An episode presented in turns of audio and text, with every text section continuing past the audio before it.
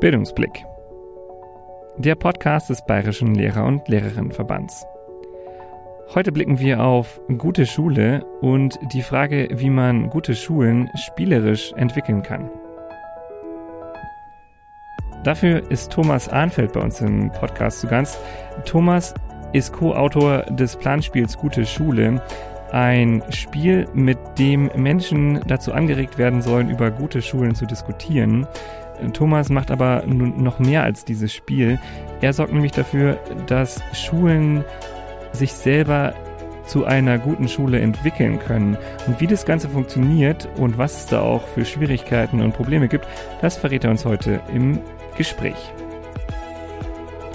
Mein Name ist Gerrit Kubicki und ihr hört Bildungsblick, den Podcast des Bayerischen Lehrer- und Lehrerinnenverbands, heute mit guter Schule. Hallo Thomas, schön, dass du bei, da bist bei Bildungsblick heute. Ja, hallo Gerrit, ich äh, grüße dich auch und freue mich, dass ich hier sein darf. Wir, wir, wollen dich ganz zu Anfang wie immer kennenlernen und würden dafür eine Runde Hörerspeed-Dating machen und dir eine Minute Zeit geben, um dich selber vorzustellen. Das Speed-Dating, deine Minute. Sag uns, wer du bist.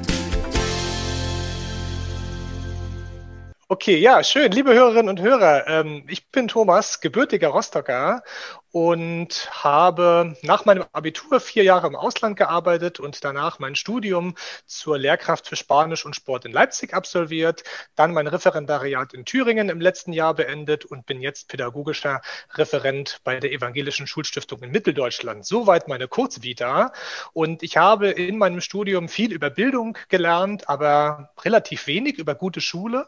Und das war gemeinsam mit meiner besten Freundin Alexandra der Impuls, Impuls für uns, das äh, Planspiel Gute Schule zu entwickeln. Das hieß in den Anfangszügen natürlich noch ganz anders, sollte aber den deutschen Schulpreis bekannter machen und ist jetzt mittlerweile zu unserem nebenberuflichen Projekt und immer noch unserem gemeinsamen Baby auch gewachsen, welches wir also in Lehrerfortbildung oder auf Kongressen oder in ganz unterschiedlichen Settings gerne einsetzen, um Schulen zu begleiten, die sich auf den Weg machen, besser werden zu wollen, beziehungsweise einfach, so wie jetzt auch vielleicht mit diesem Podcast, mehr hinauszutragen, auch was macht Qualität von guter Schule aus und wie kann Lernen am Ende ja für die Schüler und Schülerinnen, die es betrifft, besser werden.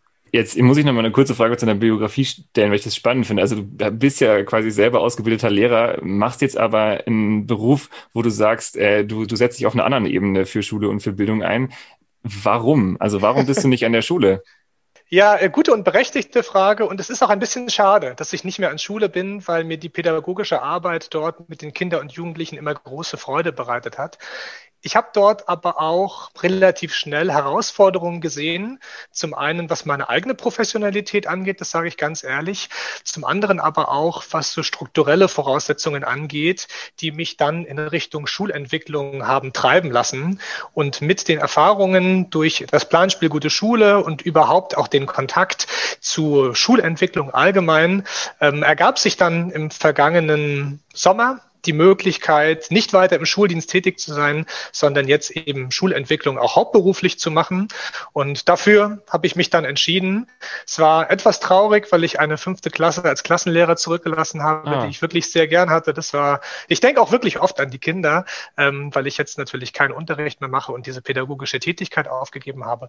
Aber ich kann natürlich zurück in den Schuldienst, den Abschluss habe ich und es tut mir jetzt gut, doch meinen Gedanken, was Schulentwicklung angeht und auch die Inspiration, das Engagement, was ich dort verspüre, nachgehen zu können es war die richtige Entscheidung für den Moment.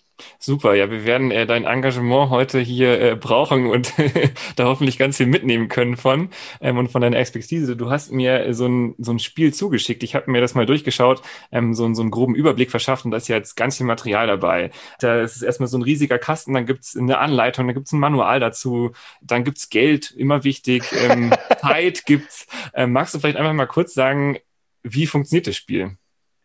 Also es ist interessant, weil wir es am Anfang noch deutlich komplexer hatten, was also das Material und auch den Spielmechanismus anging und es dann immer weiter reduziert haben, so dass es dann auch als Fortbildungsinstrument griffig ist.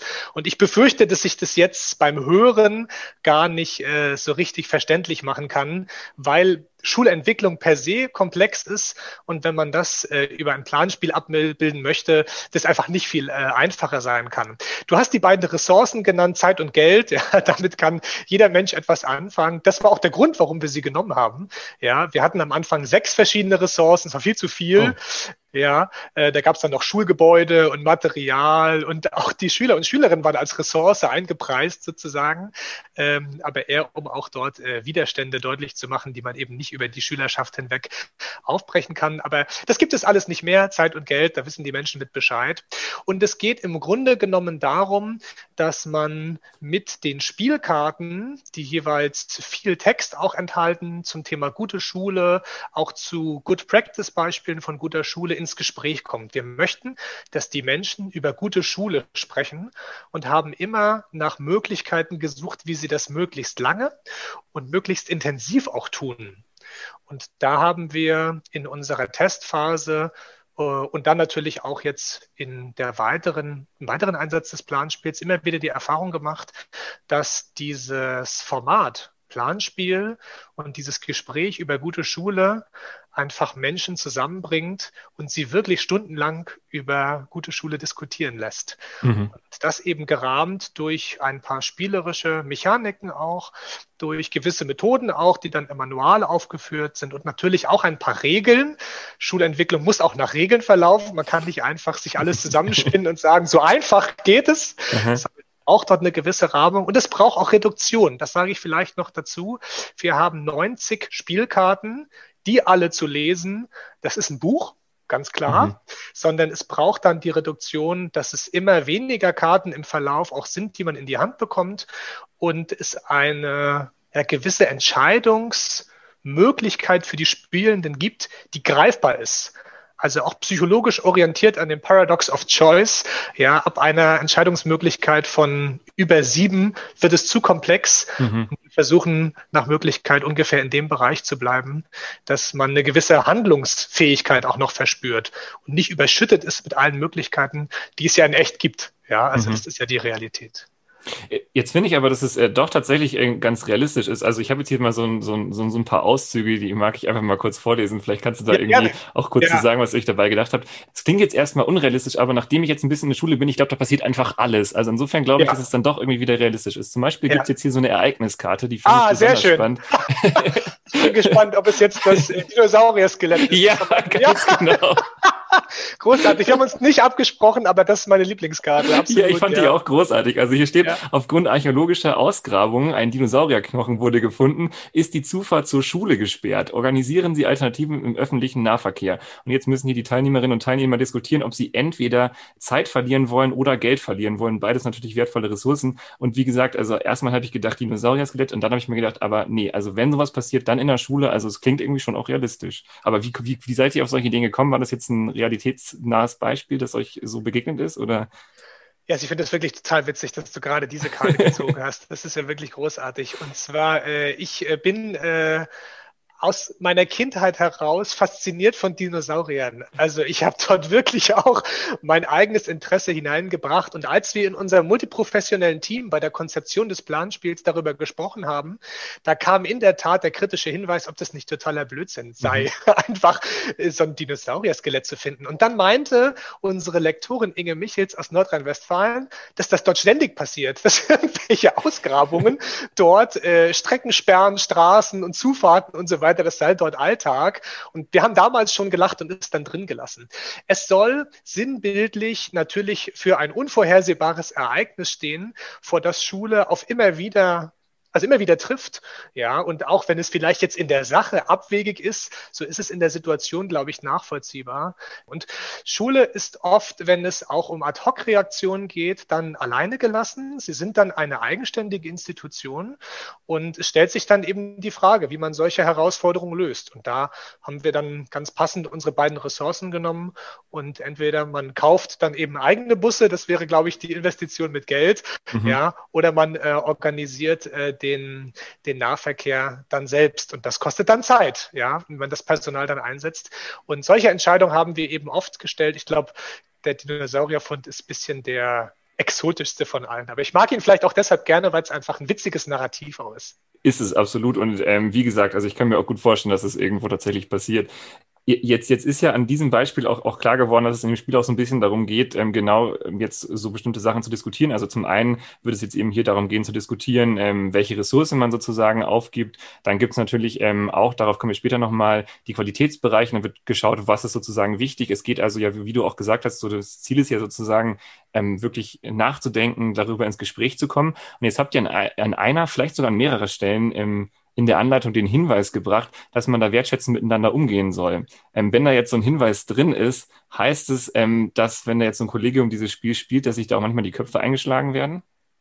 Ja, das hoffe ich natürlich nicht. Also, dass, dass es in so einer extremen äh, Auswirkung dann dazu kommt, dass Menschen dann den Raum verlassen, nicht mehr miteinander reden können. Ich gehe aber davon aus, dass es wie in allen Bereichen des Lebens dort, ähm, auch auf der Mikroebene in Schule, kein einzig richtig und einzig falsch gibt, sondern jede Position Begründungen, Argumente hat und es immer ein Aushandlungsprozess ist, wie oder welche Lösungen am Ende gefunden werden und welche Positionen zusammen funktionieren und welche man vielleicht auch aufgeben muss. Und das mag teilweise ein sehr schmerzhafter Prozess sein. Weil wenn ich mir vorstelle, dass ich als Lehrkraft ein Konzept erarbeitet habe, wie ich beispielsweise im Spanischunterricht dort Vokabeln lerne und die Schule entscheidet sich für ein ganzheitliches Vokabellernkonzept. Und das ist wissenschaftlich fundiert, hat aber keine Schnittmengen mit äh, dem Vokabelkonzept, was ich mir erarbeitet habe und ich muss es jetzt aufgeben da ist von mir mit Widerstand zu rechnen, auch mit mhm. entschiedenem Widerstand. Und diese ja, Haltungen zum Teil, auch diese durchaus verfestigten Lehrkonzepte, die brechen dann in solchen Fortbildungstagen, an solchen pädagogischen Tagen auch auf. Und der wertschätzende Umgang sollte ein Grundverständnis von Pädagogen und Pädagogen sein. Und ich finde es gleichzeitig erschreckend, wenn man darauf hinweisen muss, aber gleichzeitig auch schön, weil es ja auch bedeutet, dass die Menschen mit so viel Leidenschaft ihrer Tätigkeit nachgehen, dass sie sogar bereit sind, selbstverständliche Etikette kurzfristig im Diskurs über Bord zu werfen, um für ihre Position einzutreten und das ja den Diskurs lebendig macht. Ähm, und ich merke, in so Fortbildungsveranstaltungen, wenn eine Kleingruppe von fünf Lehrkräften sich innerhalb von einer Minute auf wenige Karten verständigt, dann hat es nichts gebracht dann mhm. war das verschwendete Zeit. Wenig Zeit dann nur, ja, aber es wäre, also es ist immer schöner, wenn die Menschen viele Minuten, 20, 30 Minuten über wenige Karten diskutieren und dann auch laut werden, weil das bedeutet, dass dort etwas passiert in dem Austausch. Und wenn der wertschätzend abläuft, dann ist der Hinweis berücksichtigt, ja. Hm. Mhm. Sehr aufmerksam von dir, dass du diesen Hinweis herausgefiltert hast. Äh, ja, das, ich, ich fand das spannend. Ich habe ich hab kurz gestutzt, weil ich auch so, wie, wie du ähm, gerade gesagt hast, ich auch erst dachte, das müsste doch eigentlich selbstverständlich sein. Und dann habe ich mir gedacht, ja, aber vielleicht steckt da was dahinter. Nee, ähm, aber das glaube ich absolut, dass da wahrscheinlich auch hitzige Diskussionen geführt werden. Jetzt hast du schon so ein bisschen auch über das Spiel hinaus ähm, gewiesen und hast gesagt, ähm, dass ihr da ähm, Fortbildungen auch zu anbietet. Ähm, da jetzt vielleicht gleich anschließend gefragt, das heißt also, wenn ich das, das Spiel jetzt gemacht habe, heißt das nicht, dass ich jetzt so eine komplette Schulentwicklung gemacht habe. Ähm, wenn ich darüber hinausgehen will, dann, dann muss ich mich dann nochmal wirklich äh, zusammensetzen. Das ist wirklich nur so ein, so ein erster Eindruck, so ein, so ein Diskutieren über Werte, über, über das Verstehen oder, oder was ist das Ziel sozusagen? Äh, Schulentwicklung ist ein kontinuierlicher Prozess, der möglichst systematisch, strukturiert und zielorientiert verlaufen sollte, der nie abgeschlossen ist und der eigentlich immer da ist. Von daher kann eine eintägige Veranstaltung, so wie wir das Planspiel bisher durchgeführt haben, gar nicht diesen Prozess alleine abbilden, sondern immer nur ein Segment oder ein Baustein dafür sein. Und welchen Impuls dieser einmalige Einsatz des Planspiels bisher gesetzt hat, hängt von dem Bedarf der Schule ab und auch von dem Momentum, eines zyklisierten Schulentwicklungsprozesses, in dem sie sich gerade befinden. Da gibt es in der Literatur dann ganz unterschiedliche Modelle auch. Das würde jetzt zu weit führen, da bin ich auch noch kein Experte dafür. Ähm, es ist jedoch entscheidend, Schulentwicklungsprozesse immer wieder zu reflektieren und deshalb so eine Art zyklische Struktur auch anzulegen, vielleicht im Umfang von so anderthalb bis zwei Jahren. Und da kann eben das Planspiel der Impuls am Anfang sein. Es kann auch eingesetzt werden, um konkrete Maßnahmen für, für diese Entwicklungsperiode festzulegen. Es kann eingesetzt werden, um am Ende einen Soll-Ist-Abgleich auch herzustellen. Das würde sich dann anbieten bei einem erneuten Einsatz, dass man beispielsweise am Anfang prüft, wo stehen wir, Bestandsaufnahme und dann Maßnahmen ableitet und die versucht zu implementieren und dann zwei Jahre später prüft, welche haben wir implementiert, in welcher Qualität und vor allen Dingen nach den Gelingensbedingungen auch forscht. Warum ist uns das gelungen und anderes nicht? Was können wir daraus lernen für weitere Schulentwicklungsprozesse, die wir jetzt durch neue Impulse anstoßen? Und deshalb hat das Planspiel Gute Schule auf keinen Fall so ein Alleinstellungsmerkmal, Merkmal in, in dem Sinne, dass es Schulentwicklung optimal abbildet, sondern es lässt sich unterschiedlich einsetzen und damit als ein Tool für komplexe Schulentwicklungsprozesse dort nutzen. So würde ich es formulieren.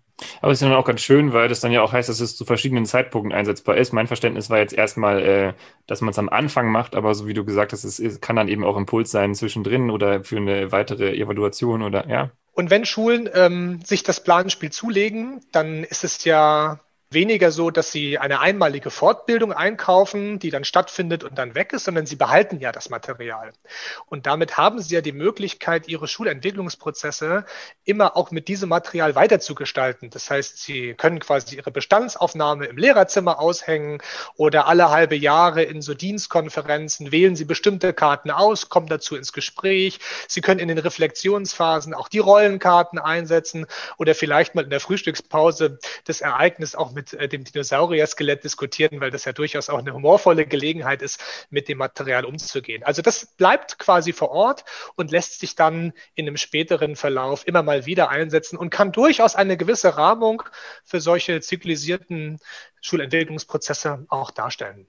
Jetzt hast du die Rollenkarten äh, angesprochen, weil wir es jetzt noch nicht hatten. Vielleicht nochmal noch mal ganz kurz. Also da gibt es so verschiedene Rollen, zum Beispiel Schulleiterin, Schulleiter, Lehrer, ähm, Eltern auch. Und so wie ich das verstanden habe, habt ihr das gemacht, um diejenigen, die da in diesem Prozess dabei sind, auch immer so ein bisschen dazu, da anzustupsen, mal die Perspektive zu verändern. Ist es so wiedergegeben, wie ihr euch das gedacht habt? Ja, Gerrit, das hast du genau auf den Punkt gebracht. Genau das ist es. Es geht um Perspektivwechsel auf der einen Seite und wieder um die Komplexität von Schulentwicklung als ganzheitlicher Prozess der Institutionenschule, an der eben nicht nur Lehrkräfte beteiligt sind, auch wenn es häufig den Anschein macht und das auch ein sehr, sehr wesentlicher Bestandteil natürlich von der Arbeit an Schule ist. Und wir wollten unbedingt diese Rollenkarten umsetzen, weil natürlich jede Berufsgruppe, das gilt, glaube ich, nicht nur für Lehrkräfte, sondern eben für alle, dazu neigt, im Verlaufe der Berufserfahrung eine Art Horizont Verkleinerung hm. oder, oder vielleicht nicht Erweiterung, ja, vielleicht bleibt der Horizont der gleiche, zu erfahren und es deshalb ganz entscheidend ist, auch das tägliche Handeln und das zukünftige Handeln mal aus einer anderen Perspektive zu betrachten. Und wir haben auch die Schülerinnen und Schüler mit hineingenommen, weil es ja die ist, um die es am Ende geht und ganz häufig wird über die Lernenden gesprochen, aber nicht mit ihnen.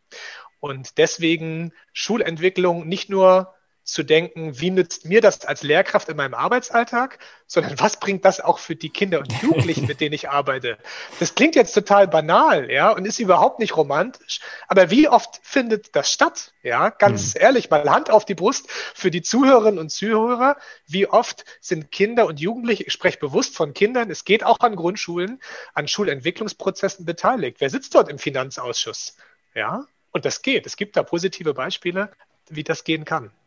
Vielleicht, um jetzt auch auf diese Perspektive wieder so ein bisschen zu äh, kommen, wenn wir sozusagen auf die Schülerinnen und Schüler gehen, dann, dann geht's ja auch ähm, letzten Endes wahrscheinlich mit um diese äh, Qualitätsmerkmale, die, von denen ja auch die Schülerinnen und Schüler hoffentlich profitieren. Magst du vielleicht nochmal sagen, ähm, weil diese lehnen sich ja an und darum geht's ja auch an dem, an dem Deutschen Schulpreis, was sind das für Merkmale, vielleicht auch, ähm, wo kommen die überhaupt her? Wurden die einfach so festgelegt? Also die sechs Qualitätsbereiche waren der Ausgangspunkt für Alexandra und mich, ähm, das Planspiel zu entwickeln, weil wir davon bis zuletzt im Studium, also bis zuletzt, ganz am Ende in meiner schriftlichen Prüfung kam sie dann doch noch einmal vor, aber bis dahin äh, kein Thema gewesen sind. Und ich schon das Gefühl hatte, dass sie und so sind sie auch konzipiert, eine allumfassende wissenschaftliche Perspektive auf die Qualität von Schule legen. Also es ist nicht der einzige Ansatz, Schulqualität zu beschreiben, aber doch mit den sechs Qualitätsbereichen ein sehr griffiger. Leistung, Umgang mit Vielfalt, Unterrichtsqualität, Verantwortung als vierter Bereich, ohne Hierarchisierung, dann das Schul, das Schulklima, Schulleben und die außerschulischen Partner und am Ende die Schule als lernende Institution. Diese sechs Qualitätsbereiche legen dem Deutschen Schulpreis zugrunde. Was wir am Anfang machen, wenn wir versuchen, die sechs Qualitätsbereiche auch noch einmal erlebbar zu machen, dann verteilen wir sechs Stellflächen in den Räumen. Das sind dann kleine Posterausschnitte, die dann die sechs Qualitätsbereiche abbilden. Und dann stellen wir dem Kollegium, mit dem wir dann spielen oder mit der Spielgruppe gewisse Fragen.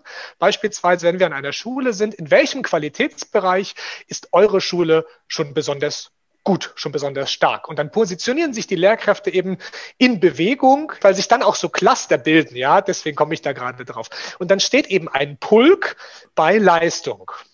Und das ist eine sehr interessante Aussage, wenn eine Schule von sich selber mehrheitlich behauptet, wir sind sehr leistungsstark. Ich hatte das beispielsweise, das fällt mir ein, am Sportgymnasium in Leipzig. Ja, mhm. weil wo der Leistungssport natürlich im Schulprofil verankert ist, ist das Selbstverständnis von Leistung besonders groß. Das ist klar. Und dann stelle ich auch die Frage, und dann ist es besonders spannend, wenn die Schulleitung mit im Raum ist, wo hat denn die Schule noch das größte Potenzial oder sogar auf der individuellen Ebene, äh, wo sehen Sie sie selber dann die Lehrkräfte äh, auch doch eigene Defizite. Und dann trifft man sich häufig bei Schule als lernende Institution, weil das als Begriff häufig schwer zu fassen ist.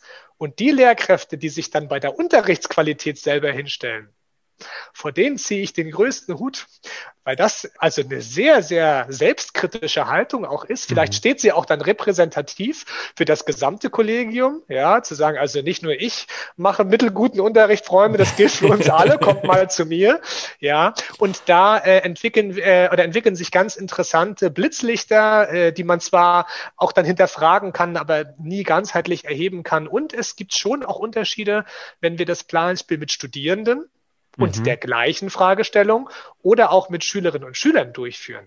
Das ist dann ganz, ganz spannend, besonders für uns zu vergleichen, äh, wie stellen sich die Menschen zu diesen Qualitätsbereichen auf. Sind äh, Studierende da äh, idealistischer?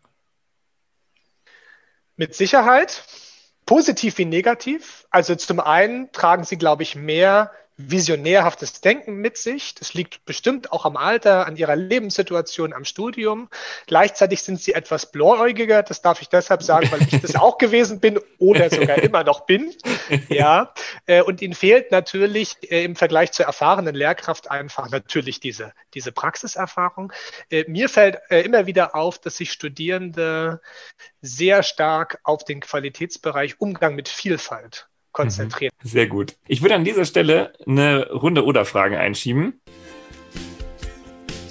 Kaffee oder Tee? Rotstift oder Grünstift? Fisch oder Fahrrad? Entweder oder, deine Wahl. Okay, die erste Frage. Ähm, Sport oder Spanisch? Spanisch. Warum? Ja, weil für mich Spanisch ein Tor zu ganz vielen verschiedenen Welten ist und ich so viele positive Erfahrungen mit meinen Zeiten im Ausland verbinde, dass ich jetzt einfach zu Spanisch tendiert habe. Okay. Super. Gute Frage. Nächste Frage. Uno oder Monopoly? Uno, weil ich auch nebenberuflich mich gerne mit Spielentwicklung beschäftige. Das ist kein Geheimnis. Und Monopoly ein schreckliches Spiel ist. Es hat eine, jetzt bin ich sehr, sehr wertend, ja, ja. aber es hat äh, aus äh, Spieleentwicklungsperspektive heraus eine eine, eine schreckliche Spielmechanik, einen sehr uh, hohen Glücksfaktor und diesen Matthäus-Effekt. Wer viele hat, dem wird mhm. gegeben, das Spiel ist nach einer Viertelstunde in der Regel entschieden, aber erst nach vier Stunden vorbei. Und wenn man dort äh, gewisse Perspektiven der Spieleentwicklung anlegt, dann lieber ein unkompliziertes UNO-Spiel ähm, als eine Mechanik, die vielen Spieleentwicklerinnen und Entwickler, die ich kenne, die Nackenhaare äh, zu Berge stehen lässt und sich trotzdem großartig verkauft. Auch das Ja, ja, es generiert viele Emotionen und man ja. muss wahrscheinlich auch Frustrationstoleranz lernen. Hat vielleicht einen größeren pädagogischen Mehrwert, als ich dem Spiel jetzt zugesagt hätte. Wer weiß. Ja. Danke auf jeden Fall auch dafür die Antwort. Kommen wir zur nächsten Frage. Denkst du lieber abstrakt oder handelst du lieber konkret? Ich denke lieber abstrakt und dann im Nachhinein konkret. Das ist trotzdem eine Entscheidung für das abstrakte Denken. Für mich ist das Bigger Picture und die großen Themen oder sind die großen Themen äh, unserer Gesellschaft ganz, ganz wichtig. Und um dafür ja vielleicht keine Lösung, aber auch komplexe Ideen zu entwickeln, braucht es mehr abstraktes Denken als konkrete Handlungs Empfehlung oder Handlungsentscheidung oder Handlungskriterien auch. Und ich habe öfter das Gefühl, dass in so Entwicklungsdiskussionen jemand die Frage stellt, ja, und wie machen wir das konkret, mhm. als dass jemand fragt, ja, aber mal ganz abstrakt gedacht. Deswegen mhm. abstrakt statt konkret. Wenn du Schulleiter wärst, würdest du eher zwei der Qualitätsbereiche super gut umsetzen und dafür keine anderen oder alle so ein bisschen? Auf jeden Fall alle ein bisschen. Oh, das finde ich spannend. Ja, ähm, das hat mehrere Gründe. Äh, der eine Grund ist, dass gute Schulen nur dann gute Schulen sind, wenn sie in allen Qualitätsbereichen gut sind. Es geht jetzt ein bisschen weg von dem ein bisschen. Es müsste schon ein bisschen mehr sein, mhm. aber es müssen alle Qualitätsbereiche sein und alle Qualitätsbereiche auch gleich wichtig sind. Das ist so der zweite Punkt dazu. Nichtsdestotrotz hat jede Schule immer eine gewisse Stärke und auch Stärken stärken ist natürlich ein wichtiger Punkt, als immer nur an Defiziten zu arbeiten. Ähm, und wie ich äh, ja vorher auch schon ausgeführt habe, dadurch, dass die Qualitätsbereiche alle miteinander zusammenhängen, wäre es schwierig, nur konkrete zwei hervorzuheben. Deswegen ganz klar immer alle sechs. Jetzt zwinge ich dich vielleicht doch noch zu einer Entscheidung, die du sonst nicht äh, treffen musst, weil du, weil du äh, das Ganze moderierst. Wenn du dich entscheiden musst ähm, zwischen Leistung und Schulklima, Ganz klar Schulklima. Äh, ich habe gerade gestern einen Artikel in der SZ gelesen, wo der Zusammenhang von Leistung und Erfolg zunichte gemacht wurde. Er wurde empirisch in Abrede gestellt, äh, obwohl ja diese Leistungsgesellschaft immer auch eine Grundlage zur Begründung des Abiturs ist mhm. und ich äh, diesem Leistungsgedanken sehr viele negative Konsequenzen und auch Einflussbereiche unserer Gesellschaft ja, attestiere oder zumindest damit in Zusammenhang bringe. Und Schulklima hat für mich zwei ähm, Bedeutungsbereiche, und zwar zum einen das ähm, wertschätzende Miteinander im Umgang, das nett zueinander sein, sich wohlfühlen in einem guten Klima, lernen und leben und auch das Klima, was unseren Planeten angeht. Mhm. Also auch das große Thema Ökologie, was äh, ja am stärksten diejenigen betrifft, die jung sind und die in unsere Gesellschaft hineinwachsen und deshalb auch unbedingt ein Schwerpunkt in der Schularbeit sein muss, nach meinem Verständnis und auch an vielen Stellen bereits schon ist. Super. Vielen, vielen Dank für diese Runde oder Fragen, für die Einblicke. Ja, danke für die Fragen. War sehr schön. ja, da ähm, kann man sich auch immer bei dem ganzen Team dahinter bedanken. Die haben immer wunderbare Ideen. Also ich bin da nicht allein. Du hast jetzt vorhin schon so ein, so ein, paar verschiedene Gruppen angesprochen, an die sich das äh, Spiel richtet, aber ich frage jetzt nochmal nach, wer kann denn diese, das Planspiel Gute Schule alles spielen? Wir haben es in erster Linie konzipiert für Kollegien also für ganze Schulen sozusagen, mit Leitung, auch mit Elternschaft in Partizipation, vielleicht auch nur in Vertretung äh, und auch gerne mit Schüler und Schülerinnen. Das ist unser Hauptaugenmerk gewesen. Und ich glaube, es ist wichtig, auch diese Fokussierung klar zu benennen, weil wir ansonsten ja gewisse Mechaniken und auch gewisse Spielelemente einfach anders gestaltet hätten. Wir haben aber auch die Beobachtung gemacht, dass es sich äh, durchaus eignet, um mit Schüler und Schülerinnen zu spielen, zumindest in den höheren Klassenstufen, weil wir natürlich ein Textvolumen und auch einen Duktus verwenden, der sich einfach eher an Erwachsene richtet. Von daher in der Grundschule hätten einfach die Kinder Schwierigkeiten, unsere Karten zu lesen. Dafür ist es nicht gemacht. Diese Einschränkung muss man treffen.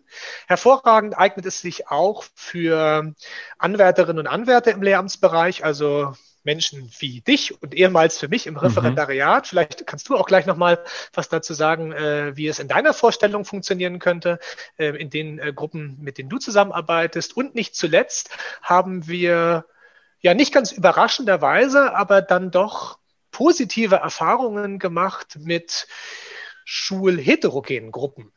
Also mhm bei gewissen Veranstaltungen, wie zum Beispiel auch den, ähm, den Veranstaltungen der Deutschen Schulakademie, dort ähm, den ja, den, den Lernforen, wo also ganz unterschiedliche Schulen zusammenkommen, die das Planspiel nicht zielorientiert einsetzen, um in erster Linie ihre eigene Schule zu verbessern, sondern die einfach darüber nachdenken wollen, was macht gute Schule aus? Was gibt es überhaupt alles schon für gute Schulen in Deutschland?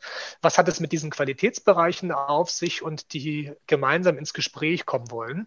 Ich habe sogar einmal schon gespielt äh, in einem privaten Umfeld. Ah. Ja.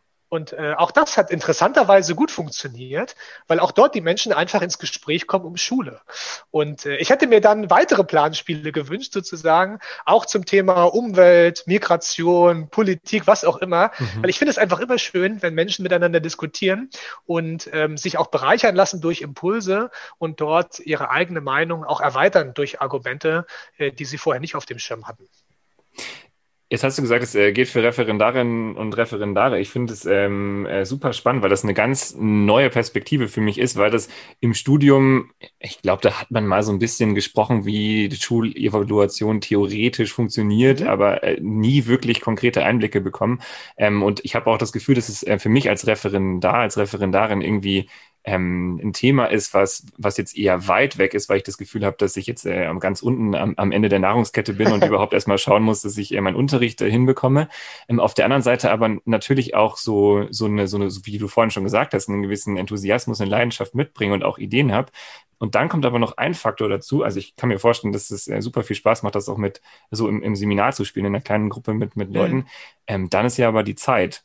Ähm, mhm. und, und das ist natürlich immer als Referendar oder als Referendarin, vielleicht auch schon als Studi, das mhm. es dauert ja, wenn man die drei Jahre, ihr habt ja so verschiedene Zyklen, man kann ja drei Jahre spielen, mhm. zwei Jahre spielen, dann dauert es ja gut. Ähm, was sind das, zweieinhalb, drei Stunden? Ja, vielleicht sogar noch länger, mit methodischer Rahmung auch fünf und sechs, ja. Mhm. Ja, also es müsste dann im Referendariat ein ganzer Ausbildungstag sozusagen sein, der dafür reserviert ist. Äh, in Sachsen ist uns das gelungen. Ach, in Thüringen versuche ich das anzubahnen, dass das dort eben in die Lehrerausbildung übernommen wird. Ich glaube, auch andere Bundesländer haben dort auch schon Interesse signalisiert und ähm, Überlegungen angestellt, das dort zu implementieren. Natürlich kostet es Zeit, ja, wie alle Fortbildungsmittel und Maßnahmen, das ist klar. Ich halte es im Referendariat äh, deshalb für ganz spannend, weil dort ja per se die Menschen alle an unterschiedlichen Schulen sind. Ja, das heißt, dort gelingt dann einfach auch nochmal ein relativ konzentrierter Austausch über das, was die unterschiedlichen Menschen praktisch an ihren Schulen erleben, wenn man dort über eine Bestandsaufnahme sozusagen den Fokus legt. Und gleichzeitig verengt sich ja genau in diesem Bereich der Fokus auf mein alltägliches Handeln an dieser Einzelschule. Und bereits dort anzusetzen und zu zeigen, ja, das ist eine Schule und man kennt auch noch die Schule aus dem Praktikum oder aus den Praktika, mhm. vielleicht dem Praxissemester und der eigenen Schulzeit. Die Schullandschaft ist so variantenreich. Es gibt so viel, von dem man zunächst erstmal erfahren kann, dass die Referendarinnen und Referendare immer auch mitbedenken, an welcher Schule möchten sie eigentlich mal arbeiten. Weil in der mhm. Regel ist ja die Ausbildungsschule auch zugelost und danach kriegt man Angebote, das nimmt man. Und wenn es dann eine Verbeamtung gibt, dann bleibt man da. Und ich mag, da sind wir da wieder beim Abstraktdenken, gern diesen Schritt zurück nochmal zu überlegen, wie will ich eigentlich meinen pädagogischen Ethos auch in meinem Alltagshandeln umsetzen? Was für Strukturen braucht es dort? Und wie kann diese Schule aussehen? Heißt also zum einen, wie kann ich die Schule, an der ich bin, mitgestalten, dass sie sich meiner pädagogischen Vision annähert? Oder wie kann ich vielleicht auch gezielt suchen nach Schulen, die also dort eng mit meinem pädagogischen Profil übereinstimmen und mich dort vielleicht auch konkret und gezielt bewerben? Ja, das ist äh, super spannend. Das, das, trifft mich jetzt auch wieder direkt, weil das auch eine Frage ist, die ich mir stelle. Natürlich kommen mit dem Referendariat auch äh, so viele Fragen auf, auch im Hinblick darauf, wie soll es danach weitergehen. Und ähm, natürlich fallen einem auch Sachen auf, die einem vielleicht nicht gefallen. Und sich ja. dann eben jetzt auch schon im Referendariat damit zu beschäftigen, was kann ich denn tun, wo will ich denn überhaupt hin? Wie, was ist denn eben genau diese Frage, was ist denn gute Schule für mich? Ähm, mhm. Letzten Endes geht es ja auch darum in diesem Podcast. Also insofern, äh, glaube ich, ist es eine gute ja. Idee, das auch zu machen, ähm, auch im Referendariat. Ich wollte noch mal wissen, weil du es vorhin äh, auch noch noch gesagt hast über die Schülerinnen und Schüler, dass ihr das auch mit äh, Schülerinnen und Schülergruppen gemacht habt. Wie ähm, ist denn da die Dynamik? Wo, wo geht es denn darum? Was sind da so, so relevante Themen, die du für dich so festmachen konntest? Ich muss diesen Erfahrungswert stark einschränken, mhm. weil wir bisher erst einmal die Gelegenheit hatten, das mit Schülerinnen und Schülern ausschließlich zu spielen. Das hat verschiedene Gründe, weil es natürlich in den Lehrplänen nicht vorgesehen ist, in welchem Fach soll man hm. überhaupt das Planspiel Gute Schule spielen. Da waren wir an einer sehr fortschrittlichen Schule äh, in Salzwedel gewesen, die ähm, bereits dort ein, ein, ein Schulfach oder ein Profil sozusagen anbietet, in denen es gepasst hat.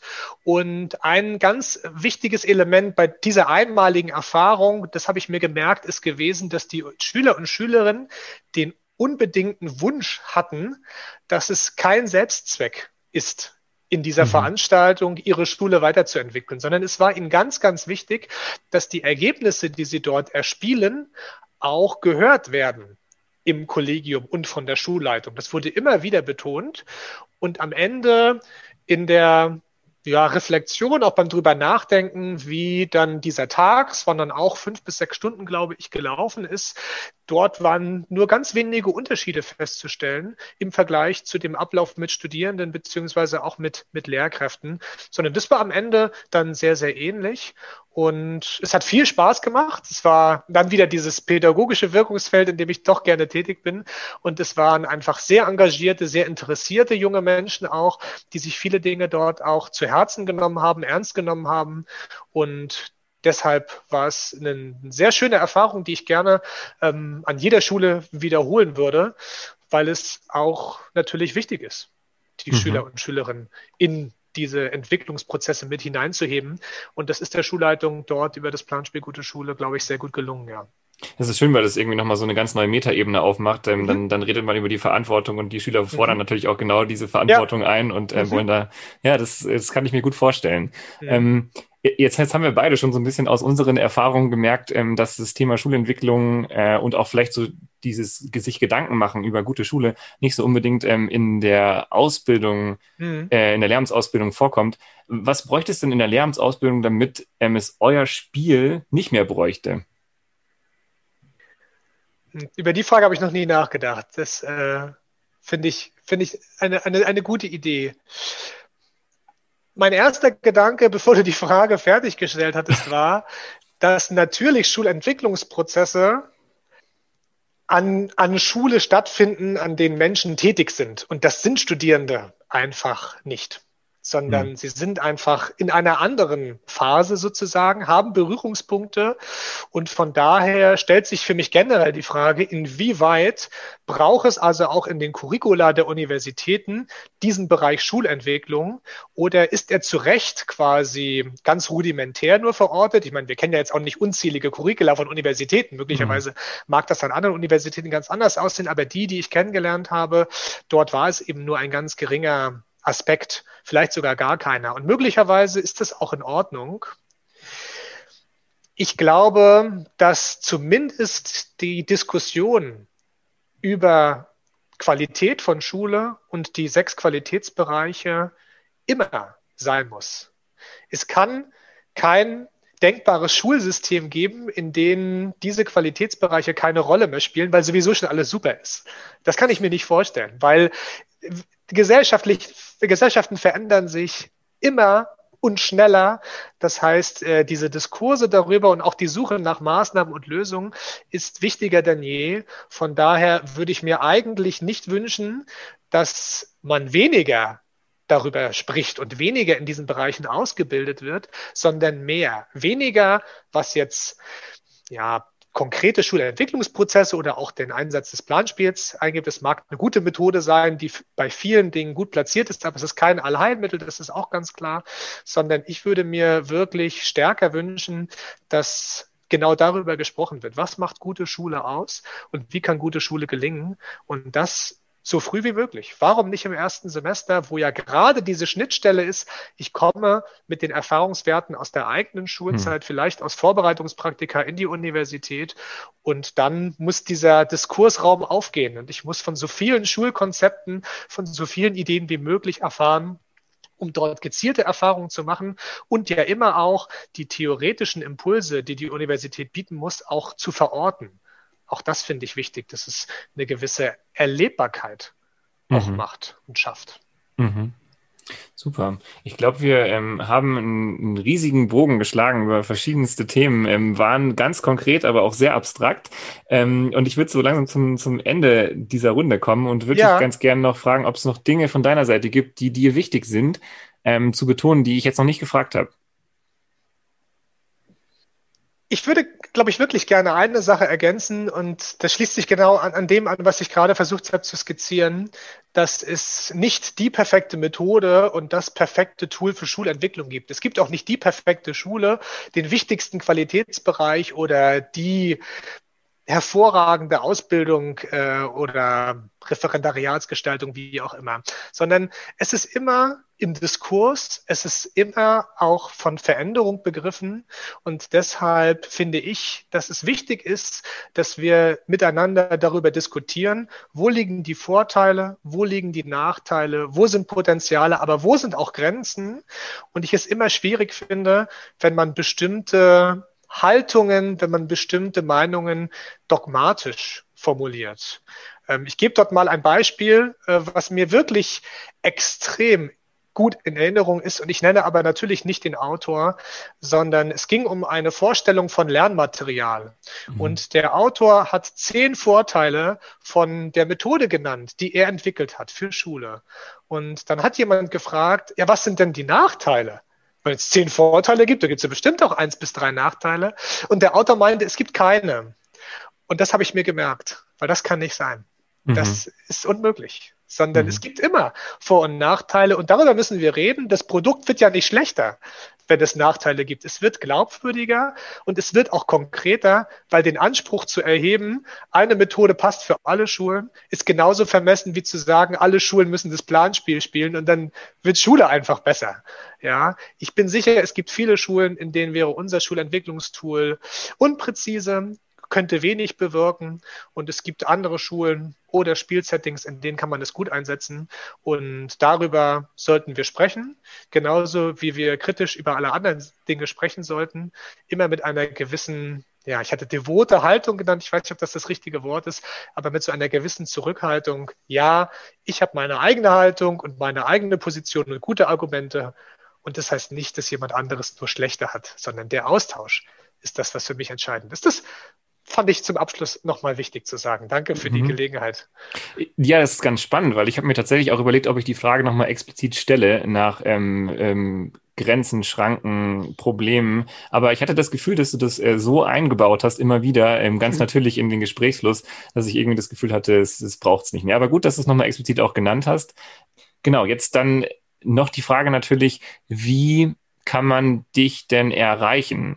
Wenn ich jetzt sage, ähm, ich möchte mir irgendwie so, so, ein Spiel mal angucken, wo bekomme ich das? Oder vielleicht bin ich auch an so einer Fortbildung interessiert, wie erreiche ich dich? Wir haben über unseren Verlag, den äh, Friedrich Verlag, dort die Möglichkeit bekommen, unser Spiel auch auf deren Homepage zu platzieren. Das heißt, unter www.planspielguteschule, klein und zusammen.de hat man die Möglichkeit, das Kontaktformular zu nutzen. Dort findet sich auch eine E-Mail-Adresse. Das ist ein Weg. Es finden sich aber auch, wenn man meinen Namen sucht, äh, genügend Verlinkungen auch, wo andere äh, Kontaktmöglichkeiten genutzt werden können. Und von daher bin ich sehr optimistisch, dass mit einem ganz kleinen Rechercheaufwand findet man nicht nur mich, sondern auch das Planspiel Gute Schule kann den Kontakt herstellen. Vielleicht tun wir auch noch was in die Show Notes ähm, als ja. Kontakt. Meine E-Mail-Adresse völlig unproblematisch geht dazu. Ich habe ähm, auch eine Handynummer, unter der ich erreichbar bin natürlich.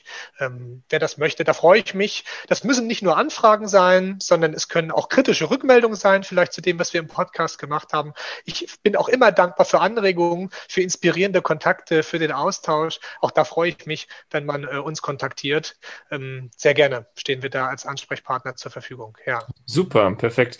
Witzig, das klang jetzt schon so ein bisschen schon wie die Abmoderation unseres Podcasts, weil da sage ich das auch immer ähm, gerne okay. Kritik und äh, Feedback. Aber dann können sie, dann können halt die Hörerinnen und Hörer äh, dir Feedback und Kritik und ähm, Positives schicken und mir genauso.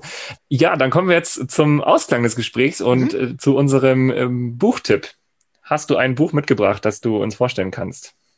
Nicht so richtig, weil es ähm, dieses Jahr erst erscheint. Mhm. Und zwar ist es äh, natürlich, wie sollte es anders sein? Da mache ich dann auch den Podcast äh, kohärent. Äh, das Handbuch Gute Schule Teil 2 sozusagen. Mhm. Ich kenne noch gar nicht äh, den konkreten äh, Titel dazu. Und ähm, wir haben unser Planspiel ja auf Basis vom Handbuch Gute Schule der Erstausgabe dort erstellt. Und ich gebe es deshalb als Buchtipp, weil ich es unbedingt lesen möchte. Ich bin ganz gespannt. Das ist also die Veröffentlichung, auf die ich mich in diesem Jahr am meisten freue. Und deshalb wäre das der Buchtipp, den ich sozusagen mitgebracht habe, äh, in der Hoffnung, dass es ähm, mit Veröffentlichung des Podcasts schon erschienen ist oder in Kürze auch erscheint. Wäre auch für mich gut, da muss ich nicht so lange warten. Das ist also durchaus auch ein gewisses Eigeninteresse ja, in dieser Empfehlung. Mhm. Also dein Tipp ist, die Augen offen zu halten nach der Veröffentlichung des Handbuchs äh, Gute Schule 2. Und ähm, wir hoffen, dass es jetzt ähm, demnächst auf den Markt kommt oder schon draußen ist. Thomas, vielen Dank für deine Zeit, für ähm, deinen Einsatz für Bildung, für deine Ideen und deinen Input heute. Ähm, ja, danke, dass du da warst. Ähm, vielen Dank, äh, dass auch du dir die Zeit genommen hast, mich zu interviewen. Äh, das war wieder eine schöne Erfahrung und äh, ein schöner Abend hier bei dir und bei euch. Super, das freut mich sehr. Ähm, und ähm, ja, dann würde ich sagen, Thomas, mach's gut. Alles Gute für euch, ja. Vielen Dank nochmal. Absolut, vielen Dank auch und wir setzen uns alle weiterhin für gute Schule ein. Schön, das freut mich, das mache ich auch. Super, ciao. Alles, was eine gute Moderation braucht, wurde schon gesagt. Insofern bleibt mir nur noch zu sagen, dass diese Folge Bildungsblick produziert wurde von Aya Nazarov und dass sie redaktionell begleitet wurde von Lisa Welles und Laura Teichmann. Mein Name ist Gerrit Kubicki. Ich bin sehr gern für euch am Mikrofon und das auch wieder in zwei Wochen, wenn ihr wollt, zu Bildungsblick, dem Podcast des Bayerischen Lehrer- und Lehrerinnenverbands. Macht's gut, ihr Lieben. Wir hören uns in zwei Wochen. Bis dann. Ciao.